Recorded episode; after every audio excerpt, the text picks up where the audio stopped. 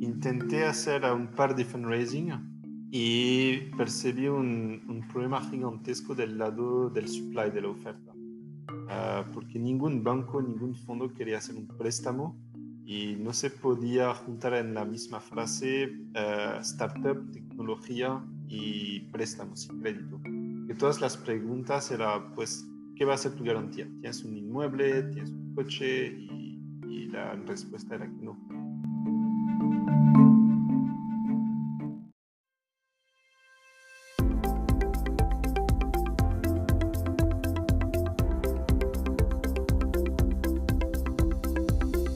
Bienvenidos a Creando la TAM, un podcast donde conversamos con emprendedores e innovadores de Latinoamérica para conocer sus historias y, a través de ellas, inspirarte a seguir tus ideas.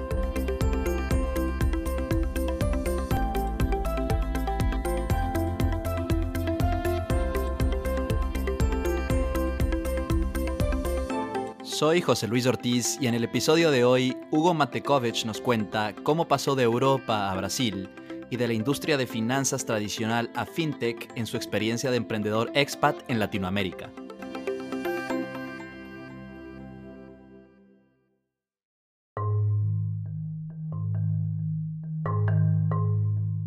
En este episodio notarás un acento particular, un español con un tono que es mezcla entre francés y portugués.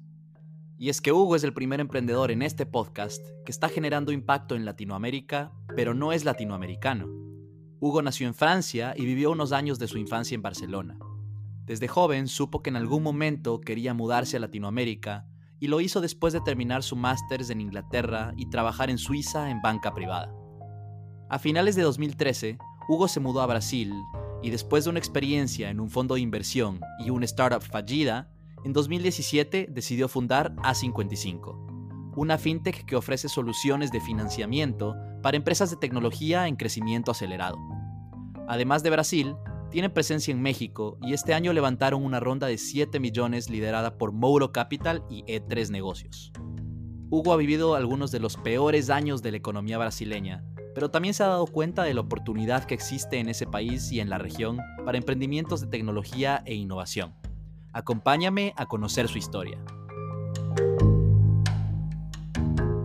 Hugo creció rodeado de montañas, pero no eran las montañas que encontramos en algunas ciudades de Latinoamérica, sino cerca de Chambéry-Lyon, en los Alpes franceses. De pequeño, sus padres eran dueños de unas tiendas de souvenirs en estos lugares turísticos, y Hugo creció con ese ejemplo de emprendimiento. Cuando tenía 10 años, su familia decidió mudarse a Barcelona por un tiempo, y ahí, en el liceo francés de esa ciudad, hizo algunos amigos de Latinoamérica, lo cual luego contribuiría a su deseo de mudarse a la región.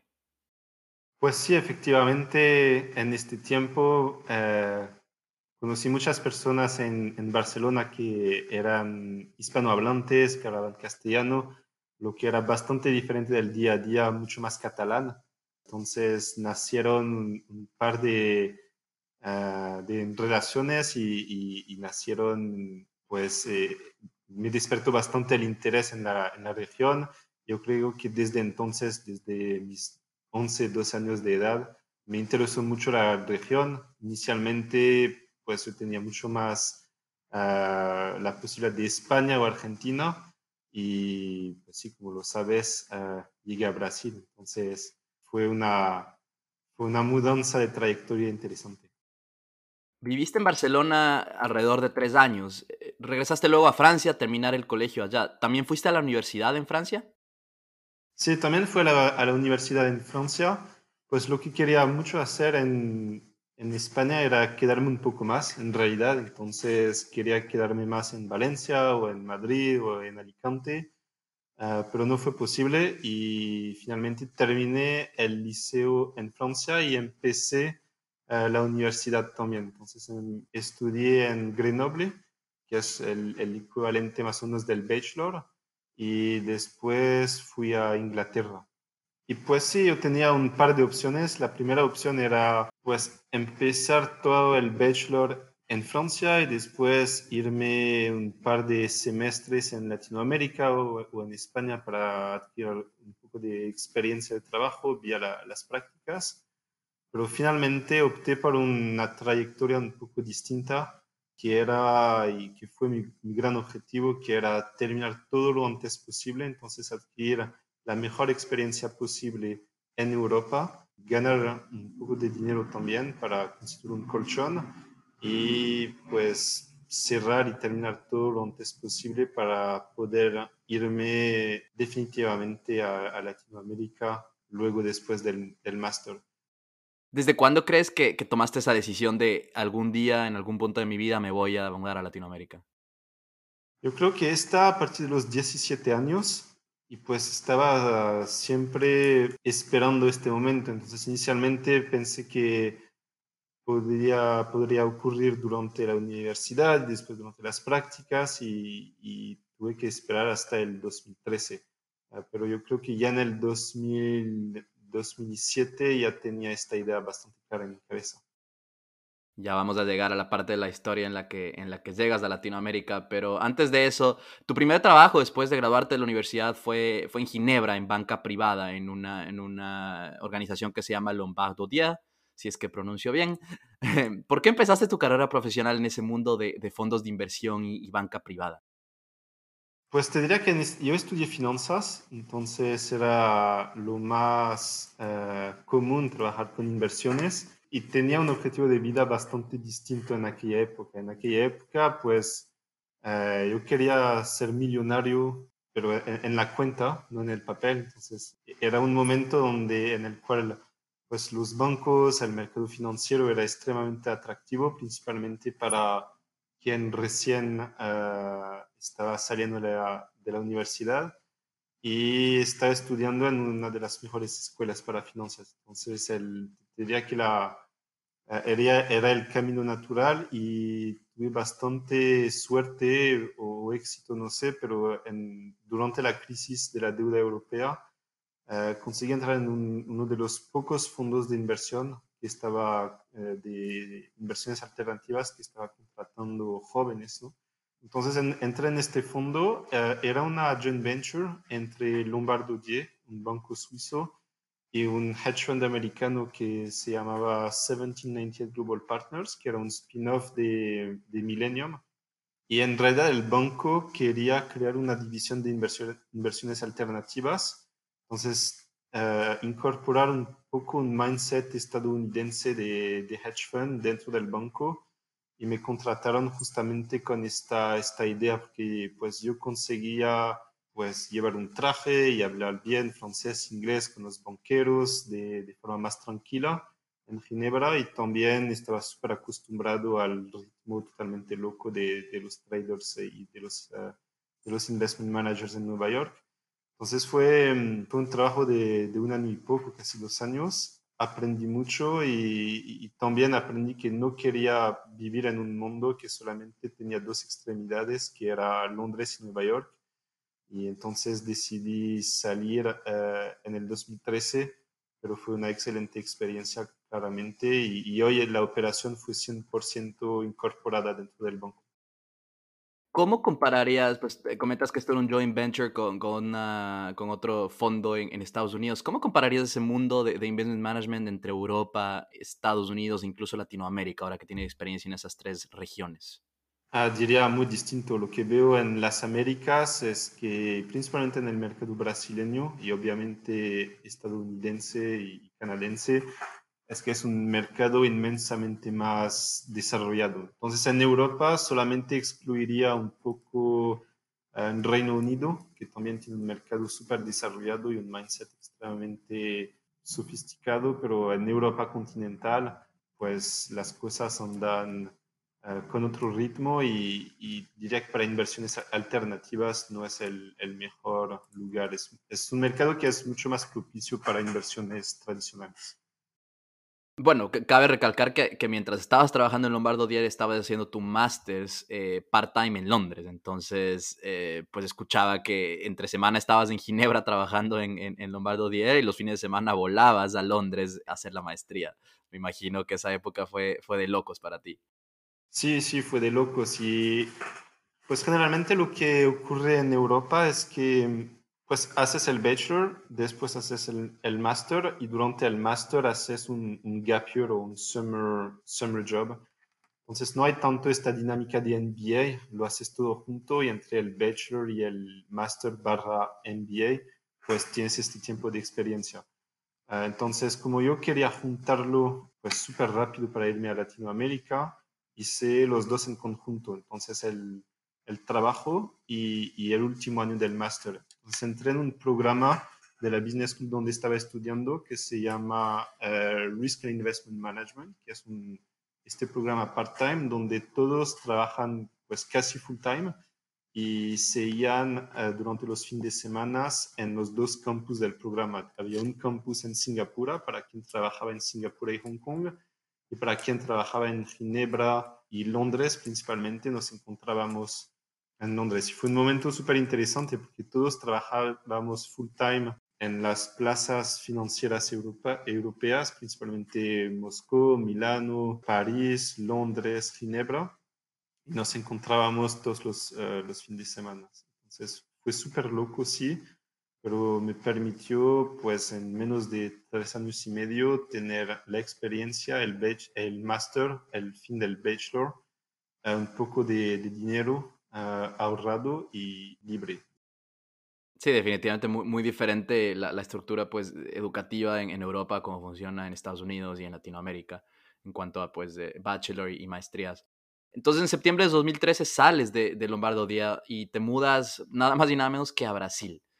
Me habías comentado que ya era algo que, que, que pues habías decidido desde los 17 años. ¿Cómo fue esa mudanza? O sea, ¿qué, ¿qué, pasó cuando llegaste? ¿Cuál eh, fue el shock cultural? Cuéntanos de esa experiencia. Pues te diría que llegué súper preparado. Yo no tuve mucho shock cultural, uh, que había aprendido el portugués ya durante la, la, la universidad, entonces llegué, llegué, bien preparado. Y el shift ocurrió mucho más en el 2011, donde pues el plan de Argentina pues pasó a ser más un plan B y el plan A uh, pues fue, fue Brasil en este momento. Entonces llegué bastante preparado, ya había hecho un par de búsquedas para saber quién eran los principales fondos uh, de la plaza, principalmente en São Paulo. Lo intenté un poco en Belo Horizonte y en, y en Río, pero el 90% del mercado era, ocurría y las, cosas, las transacciones ocurrían en São Paulo. Um, entonces no, no hubo choque y, y pues sí, llegué, llegué preparado y, y fue, fue bastante rápido. Entonces, llegaste a Brasil ya con un trabajo asegurado, pues comentas que, que, que hiciste bastante investigación antes de mudarte o, o, no tenías un plan definido. No, no llegué con trabajo, pero llegué con una lista y un par de entrevistas. Entonces, cuando llegué, uh, charlé con pues muchos fondos aquí en São Paulo, principalmente los fondos más conocidos, los que están en la Faria Lima. Uh, entonces, entre Venture Capital, Private Equity y, y, inversiones cotizadas. Y en este momento, en el 2013, no era un buen momento para trabajar con inversiones no cotizadas, porque era, los dos ciclos más, más importantes eran en el 2010 y en el 2017, uh, principalmente en Private Equity y Venture Capital. Entonces, trabajar con VC o PE Uh, era mucho más un trabajo de M&A o de, de, monitoreo, mucho más que de uh, búsqueda de nuevas inversiones. Entonces acabé entrando en un fondo de bolsa uh, de PIPE para comprar participaciones relevantes pero minoritarias en empresas cotizadas en la TAM, uno de São Paulo que se llamaba Victuar. Y pues entré para hacer un poco de todo, un poco de investor relations, un poco de análisis, un poco de fundraising, un poco de gobernanza y sí fue, fue muy interesante. Quiero, quiero aquí recalcar que el hecho de que, de que digas que, que no hubo un gran shock cultural eh, ni pues un, un, periodo, digamos, duro de adaptación cuando te mudaste es, es, algo, es algo bastante, bastante bueno y digno de recalcar. Me, me parece interesante porque muchas veces nosotros latinoamericanos que somos de fuera de Brasil, de países hispanohablantes, tenemos ese miedo de Brasil es otro mundo, de el idioma es diferente, de la cultura de negocios es diferente y seguramente tú sabrás que muchos founders y emprendedores hispanohablantes a veces dejan Brasil para después justamente por eso. Entonces, pues quiero recalar como tú, incluso viniendo desde fuera de Latinoamérica como región, viniste y llegaste a Brasil y te adaptaste, te adaptaste enseguida. Junto con eso, pues tú entraste a Victoria y estuviste en Victoria entre el 2013 y 2016, eh, justo durante una de las peores crisis económicas en Brasil. ¿Cómo viviste esto y qué te enseñó de la vida y negocios en Latinoamérica? Pues lo que me enseñó principalmente es que no puedes hacer ninguna apuesta en la macroeconomía y en la política. Entonces, te diría que la situación de base es que va a ser desafiador y va a ser extremadamente turbulento. Entonces, si tienes una macro favorable, pues excelente, fantástico, ah, tienes que surfar la onda, pero el base scenario es que siempre vas a tener mucha adversidad y, forma parte, forma parte de, del negocio. Entonces, pues lo que vi en este momento es que sí que cuando trabajas con bolsa estás extremadamente sujeto a todas las fluctuaciones políticas, macroeconómicas. Eh, fue una de las peores crisis con decisiones políticas catastróficas en, Brasil, un gobierno populista. Y, pero diría que eso no es, no es un gran problema porque es bastante común en Latinoamérica tener ese tipo de gobierno, ah, pero decisiones macroeconómicas realmente preocupantes y eso sí que afectó mucho a la bolsa. Y la bolsa está principalmente compuesta en Latam y obviamente en Brasil de empresas súper tradicionales y súper sujetas a las fluctuaciones del mercado. Entonces, en este momento, que era un desastre para toda la economía tradicional, también estaba, estaba viendo todos mis, varios de mis amigos montando empresas que pues hoy se llaman Nubank, 99, Logi, etcétera, Dafiti, y pues no había nada de eso en, la bolsa. Y, y, algunas empresas que eran chicas, que hoy son unicornios, ah, se desarrollaron mucho en este momento. Y pues sí percibí que había una contratendencia muy fuerte, pero que tenía que salir de, de los caminos más tradicionales y de las inversiones más tradicionales para, para aprovecharlo. Justamente en 2016 ah, das ese, das ese salto. Eh, decides cambiar de rumbo algo más enfocado en tecnología e innovación, tal vez inspirado por todos estos, estos amigos que dices que, que crearon los, los ahora unicornios brasileños. Pero más a nivel personal, ¿por qué te atraía ese lado de, tecnología eh, y qué fue lo que hiciste en 2016 cuando decidiste dejar este mundo tradicional de, de la banca y fondos de inversión? A lo que vi en tecnología, pues lo que vi fue innovación y fue la capacidad de crear disrupción en algunas verticales, de realmente mudar las cosas. Entonces, en términos de producto, en términos de ah, la forma que, que estructuras una estrategia altamente escalable, el hecho de pensar en el consumidor, ah, la gobernanza también pues yo trabajaba con empresas de bolsas, entonces estaba mucho con empresas eh, públicas, público-privadas, fundaciones, eh, un montón de series de acciones que no te dejan mucho poder ni, ni mucha discusión como minoritario. Entonces era un ecosistema y, de propensión a tomar riesgo mucho más favorable. Uh, y es lo, que, es lo que me atrajo, pero yo no entendía nada de, de tecnología y y, ni de, venture capital. Recuerdo mucho, eh, mucho de un, un, cafecito que tomé con uno de mis amigos que estaba trabajando con venture capital. Y pues yo parecí súper uh, súper tonto en este momento porque pues hablo de las series que estaba haciendo una seed series, una serie A y una serie B y yo no entendía absolutamente nada y pues tuve que esperar el, el fin del cafecito para para preguntar lo que era una serie y pues me explicaron y entendí en este momento que pues era súper largado y que no entendía nada de venture capital, nada de tecnología, pero que quería mucho entrar. Ah, entonces entré por el único camino que conocía mínimamente, que era la capacidad de hacer business plan y operaciones financieras para esas empresas y, por eso monté una consultoría, un mini investment bank para trabajar con empresas de tech en Latinoamérica.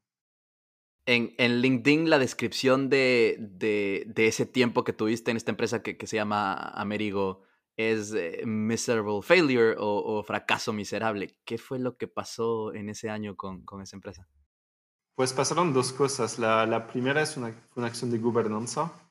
Entonces, cuando creas un tipo de negocio como consultoría, banco de inversión, uh, despacho de abogacía, por ejemplo, es mucho difícil crear una marca, es mucho difícil crear un, un goodwill. Entonces, y hay mucho la mentalidad en este ambiente que pues yo traje el el cliente X, entonces quiero el 100% del PNL del deal, este cliente es el mío, este deal es el mío, y no hay tanto una cultura de colaboración. Eh, y, por eso también que la mayoría de los despachos de abogacía generalmente tienen el nombre de los socios, porque no, no crean ningún goodwill, es mucho más un, algo de relaciones. Entonces yo creo que uno de, uno de, los, de los motivos del fracaso fue pues de intentar crear una gobernanza en una estructura, en una estructura que era deal by deal. Entonces aquí pues tuvimos un primer problema y, y, el otro yo creo que fue un poco una cuestión de timing. Entonces, y de tipo de negocio que quería. Yo creo que el timing era todavía un poco temprano. Um, entonces, pues era el inicio hoy, tienes un montón, pues tienes algunas boutiques de IB que hacen TMT y claramente va a ser algo muy, muy interesante. Pero una vez que yo entendí bien esas dinámicas de venture capital, de fundraising, los problemas de los fundadores, pues me sentí mucho más preparado también para crear finalmente un negocio que tuviera un, un goodwill. Pues por eso salí, porque no quería continuar haciendo alguna cosa deal by deal y los tickets eran muy pequeños era, mucho, era súper difícil pagar todas las cuentas uh, con este tipo de ticket y principalmente con una empresa que no tenía mucha marca. Claro, entonces, pues en este momento cerré la empresa, descontinué las operaciones de, de Investment Bank y dentro de, de, las opciones de soluciones estructuradas que yo tenía en, en, en en el banco de inversión, pues había la parte de equity había la parte de M&A y había también la parte de lo que llaman de Special Situation, de Structured Finance, principalmente pensado para FinTech, SaaS, e-commerce y Marketplace. Entonces, por ejemplo, trabajé en una solución de uh, facility para una, un e-commerce de ticketing, trabajé en una situación de funding de, de FinTech que necesitaba fondeo para hacer los préstamos y pues charlé con un par de fundadores uh, que trabajaban con SaaS y con suscripciones y me pareció que el, el, flujo de caja era extremadamente interesante. Y en este momento pues armé un par de situaciones híbridas uh, incorporando deuda dentro de las, de las situaciones de, de fondeo. Intenté hacer un par de fundraising y percibí un, un, problema gigantesco del lado del supply, de la oferta, uh, porque ningún banco, ningún fondo quería hacer un préstamo y no se podía juntar en la misma frase uh, startup, tecnología y préstamos y crédito. Que todas las preguntas eran, pues, ¿qué va a ser tu garantía? ¿Tienes un inmueble? ¿Tienes un coche? Y, y la respuesta era que no. Nah, tenemos código ya, una app.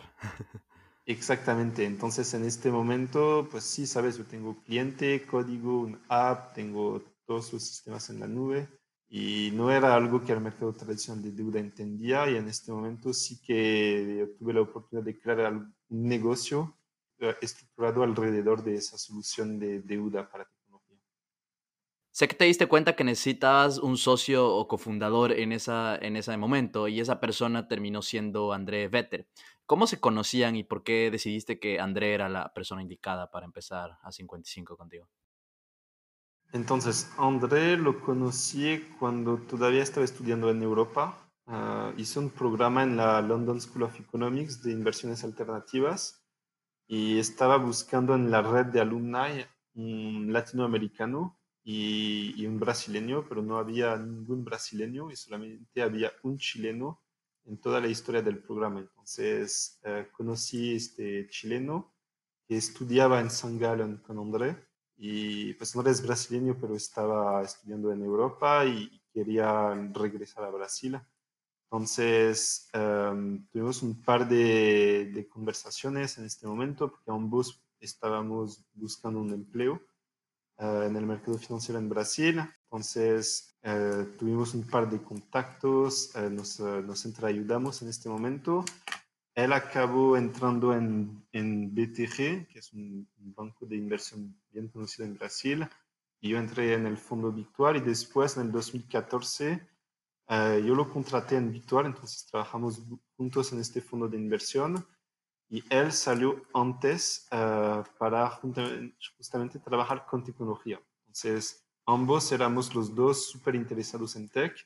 Él tuvo mucho menos paciencia que yo, entonces pues salió antes, en el 2015 yo creo, y entró en INSEED, que hoy se llama KPTL Capital, que es uno de los fondos de VC más grandes de, del país, en Brasil. Y, y pues fue gestor de Venture Capital y también quería salir porque ya pues subió mucho en el fondo y no había más espacio para, para, para crecer. Y yo estaba haciendo consultoría, él quería hacer consultoría, pues lo dije que no me parecía un, el, la mejor idea de negocios porque no era tan escalable. Entonces hicimos un, un par de, de, deals en conjunto eh, a finales de, de 17 y a finales de 17 pues decidimos enfocarnos exclusivamente en una solución de, de fondeo de, de, consultoría, siendo deuda. Y cuando escogemos deuda, la solución de, deuda, pues optamos por un modelo de fondo. Y, y, después en el 2018, finales de 18, mucho más un modelo de, de fintech, de plataforma, entonces de fondo con tecnología. Aprovechemos eh, justo este momento para explicar a nuestra audiencia que tal vez está menos familiarizada con, con el mundo fintech. Eh, ¿Qué es lo que hace A55 como, como empresa, como producto y cómo se diferencian con crédito estructurado? Entonces, tenemos un producto de financiación del crecimiento para empresas digitales en Brasil y México. Entonces, no somos un banco, no somos una fintech tradicional, un online lender no somos un marketplace, no somos un fondo y no somos una empresa SaaS. Lo que, lo que somos es eh, un, partner del crecimiento vía una solución de, de financiación casada eh, y adecuada para las necesidades eh, de los emprendedores. Entonces, bien sabemos que los emprendedores de, de la era digital, principalmente en software, eh, suscripciones y e-commerce no tienen activos, tienen muchísimas inversiones upfront a hacer en tecnología, en ventas y en marketing, y que o ellos son ricos y son poquísimos, o uh, tienen muchos activos personalmente que pueden usar para conseguir un préstamo en un banco o tienen que diluirse. Y si no, pues tendrán limitaciones a, a reinvertir pues todo el PNL que, que sacan de la operación y puede, puede tardar mucho tiempo. Entonces lo que creamos eh, es una plataforma, un sistema que conecta datos relevantes de negocios, principalmente datos de transacciones, de revenue, uh, de payments. Nos conectamos también con los virus de crédito y con eso generamos un scoring y tenemos una línea revolviente, una línea flexible que se puede aumentar, disminuir y, puedes también uh, tener una, expansión del plazo uh, cuando lo necesitas en función de la evolución de tus principales datos de negocio que capturamos en tiempo real en la plataforma. Entonces es una, es una forma de echar fuera el bias que tienes con un fondo que es mucho más un, un bias de personalidad o de network o de conexiones que tienes con, con el inversor y solamente conseguir dinero con, con los datos relevantes de tu negocio y totalmente adecuados con tu necesidad y tu tracción. Entonces es, eh, es el core de la solución. Entonces ahora tienen, tienen este, este sistema de análisis automatizado, ¿no es cierto? Pues usando seguramente inteligencia, inteligencia artificial, machine learning, Pero empezaron, escuchaba, haciendo los análisis de riesgo para los créditos de, manera manual, el, famoso do things that don't scale, ¿no es cierto? Para empezar. ¿Cómo les ayudó esto a probar la idea eh, en los inicios de A55? Ah, pues inicialmente yo estaba prestando mi propio capital, ah, entonces lo estaba haciendo todo, todo en la mano. Yo no sé programar, entonces pues la, última, la, única cosa que programé mínimamente fue VBA cuando estaba en la universidad. Entonces, ah, no, no, tengo este, este skill set. Lo que estábamos haciendo era mirar de forma, de forma pues, tradicional con un Excel los income statements, pero ya pedimos todos los extractos bancarios de las empresas para conseguir ya crear un análisis de flujo. Entonces, diría que la forma de analizar las empresas nació como súper alternativa en el D0, pero las herramientas eran súper tradicionales, eran un income statement y algunos extractos bancarios. Con analistas, el primer equipo fueron analistas más tradicionales de fondos, de consultoría, de bancos, y esto fue en el 2018. Recuerdo muy bien el 2019 cuando entró un equipo de tecnología y que empezamos a trabajar con squads y con programática y con machine learning y que más de la mitad de la empresa estaba con mucho miedo de, de perder el empleo porque están con miedo que los programadores o los robots pues uh, demitieran eh, la mitad de la empresa uh, simplemente por una cuestión de competencia. Y no, no es lo que ocurrió, lo que ocurrió es que pues las fue simplemente una herramienta para trabajar de forma mucho más productiva y escalable. Y llegamos a la conclusión que el 80% del, del, volumen de trabajo era super monkey job, era simplemente una, simplemente una forma de adquirir datos y que esos datos los podía, podíamos tenerlos de forma mucho más escalable y mucho más integrada. Entonces segregamos mucho más el job description para usar la, la materia gris, ¿no? la, el know-how. Pero entonces, esto lo empezaron a hacer manual. ¿Desde el principio tuvieron eh, tracción? Eh, ¿Quiénes fueron sus primeros clientes? Eh, pues, ¿quién dijo, hola, necesito dinero? Y ustedes estaban ahí. Uh, sí, tuvimos tracción. Casi todos los emprendedores que conocimos tenían interés en este tipo de financiación. Nuestro primer cliente fue Omi Experience, es un software de contabilidad en Brasil Uh, después financiamos a Mondae, que es un software de logística. Después financiamos a Infracommerce, que es un, uh, un omnichannel, una solución omnichannel para e-commerce. Entonces sí, sí que tuvimos tracción, pero tuvimos una cuestión de escalabilidad en algún momento. Yo creo que podríamos haber crecido mucho más de forma más manual, pero hubiéramos llegado a un techo mucho más rápido. Entonces yo creo que paramos un poco la tracción en el, principalmente en el 19 para incorporar tecnología y permitirnos entre el 2019 y buena parte del 2020, pues creamos esas herramientas y, hoy sí claramente podemos hacer mil transacciones, diez mil transacciones sin, sin ningún, ningún, problema y eso eh, el año pasado no era posible. Hagamos zoom en este momento entonces pues se dieron cuenta de que había mucho, mucho trabajo manual repetitivo que se podía automatizar, pero tú no tenías background técnico, no sé si André tenía background técnico. ¿Cómo en, el momento en que decidieron, ok, tenemos que implementar un proceso más automatizado, cómo desarrollaron el software? ¿Encontraron talento técnico de manera fácil? ¿Hicieron outsourcing? ¿Cómo fue ese proceso? Fue muy difícil. Entonces, ya desde el inicio sabíamos que hacía falta un equipo de tecnología, hacía falta un sitio. Eh, contratamos un primer sitio, pero que no entendía tanto de crédito, que era e-, excelente técnicamente, que nos ayudó principalmente a, montar las infraestructuras.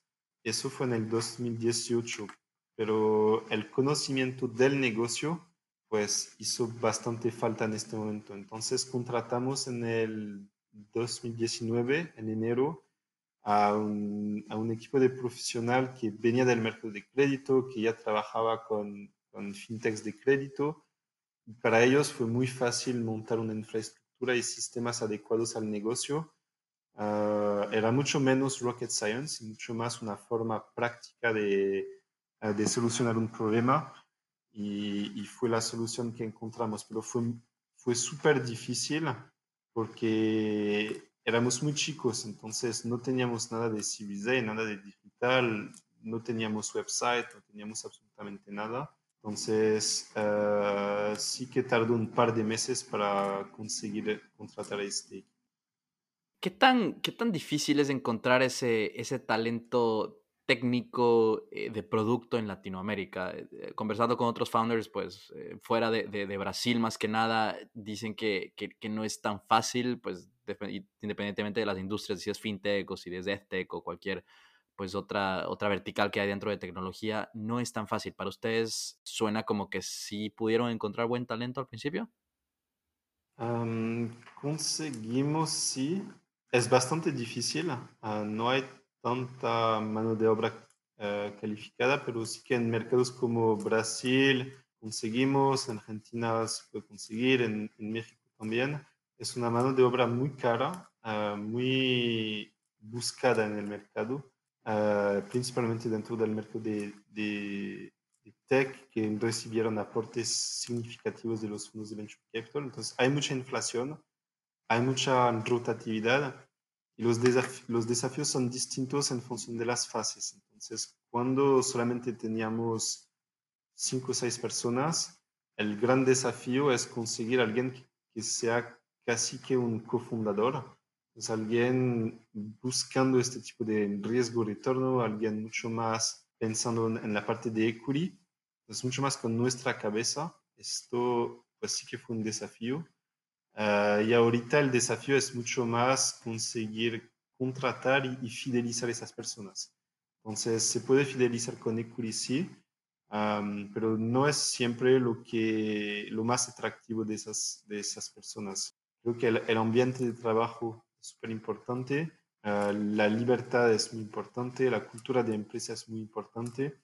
Entonces son, ah, son temas de RH fundamentales para conseguir montar y fidelizar un, buen equipo de tecnología, pensar en esos distintos factores económicos y no económicos. Y muchas veces la, la, misión de la empresa también, ¿no? Con los que los empleados se sienten identificados. Hugo, hablemos ahora de, inversión y de financiamiento. Ahorita mencionaste brevemente que al principio pues el dinero era, era tuyo. Sé que empezaron eh, pues bootstrapping, ¿no es cierto?, con sus propios recursos. Eh, y este año anunciaron una ronda de, de 7 millones de dólares en total de la mano de Mouro Capital y E3 Negocios.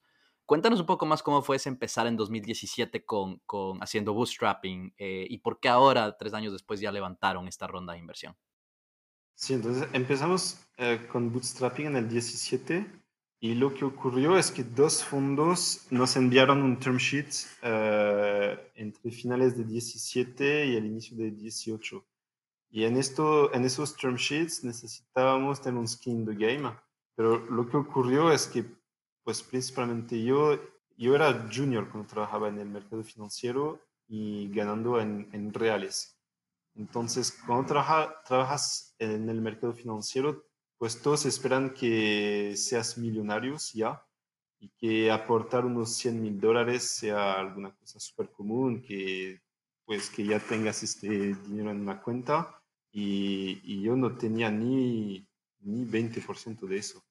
Entonces, los fondos que enviaron term sheets para empezar el, el, inicio del programa de lending, pues nos pedirán un mini micro skin the game, alguna cosa que sea muy poco relevante para nosotros, pues ex eh, profesionales del mercado financiero.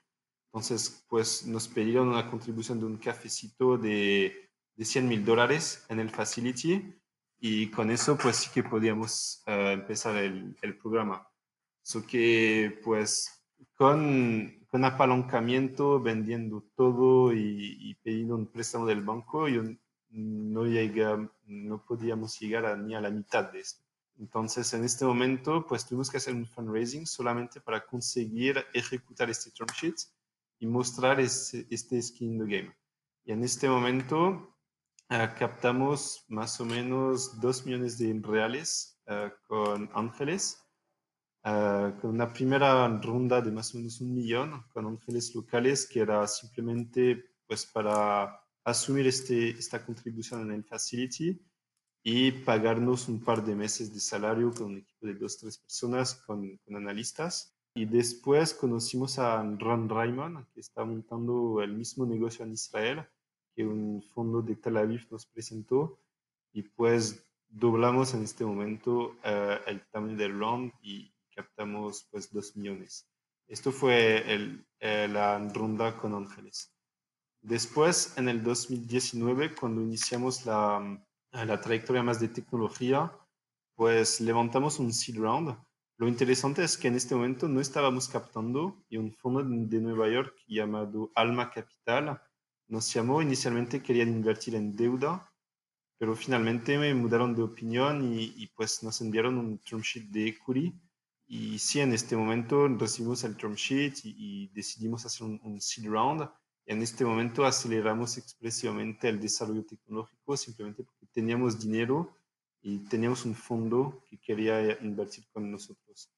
Ah, y ahí en este momento, pues sí que teníamos esta tendencia de, de, cash burn y de invertir mucho más que lo que estábamos recibiendo. Y, y vino esta, este encuentro con Moro Capital, que se llamaba Santander Ventures, con Manuel Silva, y pues nos enviaron un term sheet al inicio de 2020 y para liderar una ronda Series A y después E3 acompañó uh, como follower. Entonces fue más situacional. En el Series A fue menos una sorpresa porque estábamos proactivamente buscando inversores el seed round fue más una sorpresa porque fue más el fondo que, que, nos encontró. Actualmente Hugo tiene presencia, además de en Brasil, también en México, como lo mencionaste hace, hace un momento. ¿Cuándo entraron a, a, a México y por qué fue el primer mercado target fuera de Brasil? Yo tengo una visión personal muy regional uh, de la TAM. Uh, entonces, es el mercado en el cual me siento muy cómodo para operar. Entonces, técnicamente me siento súper cómodo en abrir Colombia, en abrir Argentina. No tuve mucha dificultad técnica, por ejemplo, con México, entonces me siento súper cómodo. Eh, el timing fue mucho más debido a un encuentro con Jackie Highland en el 19, 2019, que era la ex directora LATAM de Silicon Valley Bank y ella quería abrir un fondo de inversión de venture debts para Latinoamérica, empezando por México. Uh, y pues nos conocimos y nosotros ya habíamos uh, hecho este pivoteo mucho más de fondo para fintech y a ella le, le gustó mucho la idea de, de, operar mucho más como fintech y, menos como fondo. Y abrimos México como una, como una joint venture uh, en el 19, operando 100% en dólares de, de una estructura offshore. Entonces armamos la operación de esta forma, uh, a 55 siendo uh, el socio principal de la operación. Y finalmente este año pues compramos el 100% de la operación. Uh, ya que sí, pues eh, es advisor hoy y, y, pues vive en Estados Unidos, entonces um, contratamos un equipo local en México para la continuación de la operación y yo ahorita un poco menos con COVID, pero típicamente en tiempos normales uh, hago el va y bien entre São Paulo y México uh, para conseguir atender y, y operar uh, en los dos países. Hugo, has estado en, en, Latinoamérica, particularmente en Brasil, ya siete años, desde 2013. En ese periodo, incluso ni siquiera en ese periodo, en, los últimos cuatro años, el, el, ecosistema de tecnología y, y, emprendimiento en Latinoamérica ha cambiado muchísimo. ¿Cuál es tu opinión de esa evolución en estos últimos siete años que llevas ahí eh, del ecosistema en Latinoamérica?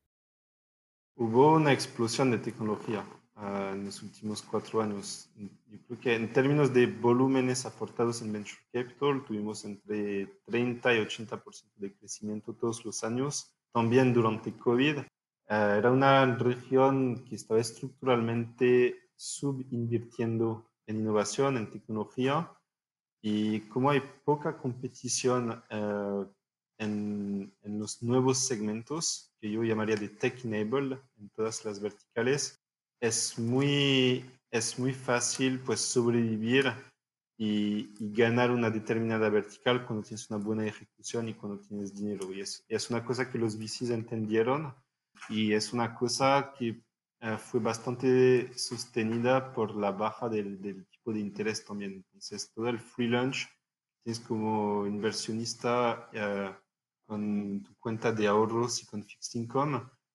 que, que dejó de ser una opción a partir de, del 15-16, pues ayudó bastante también a, a, a alocar más inversiones en ese segmento.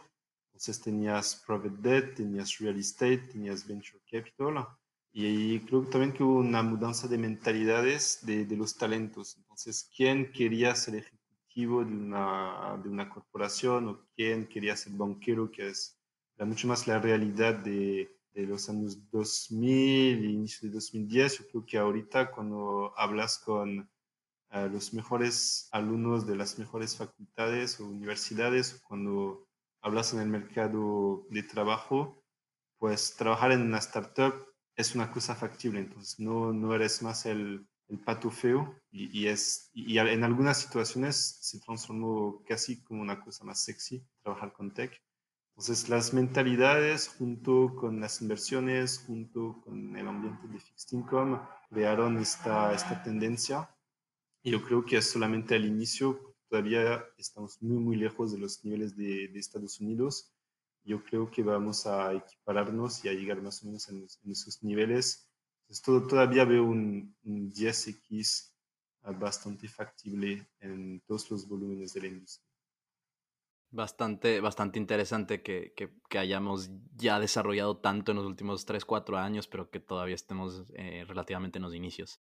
Hugo, para terminar, la pregunta que de cierre en el podcast, ¿cómo podemos, cómo crees tú, que podemos continuar creando en la región y desarrollando el ecosistema de emprendimiento y tecnología que tanto has visto cambiar estos últimos años? Diría que con contenido cualificado y con comunidad. Entonces, eso es algo pues muy fuerte, por ejemplo, en Brasil. Así es un país gigantesco y tenemos una concentración muy grande, principalmente en el ecosistema de São Paulo y un poco en el sudeste uh, de los emprendedores.